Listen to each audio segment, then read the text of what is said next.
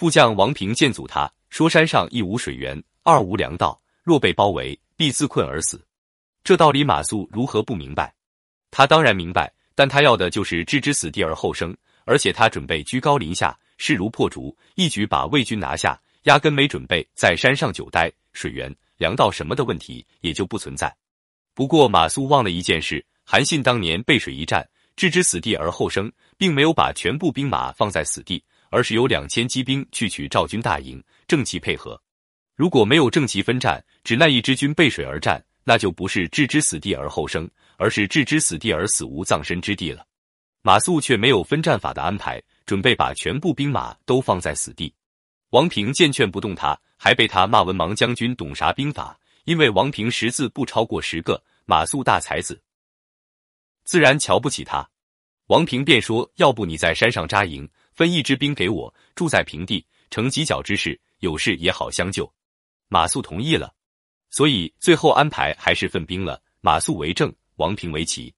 魏军大将张合来见马谡扎营在山上，第一件事包围，第二件事断水源、绝粮道，这都在马谡预料之内。这还想不到，就不是诸葛亮的爱徒了。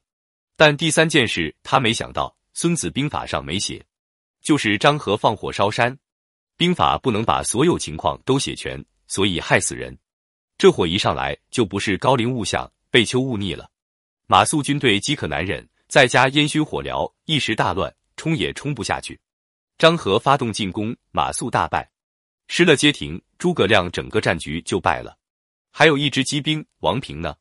王平做壁上观，没有来救。《三国志·王平传》记载说。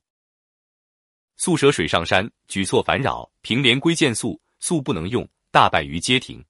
众计星散，唯平所领干人鸣鼓自持，未将张合一其伏兵，不往逼也。王平从此发迹，成为蜀中名将。用自己做饵，对手才会咬钩。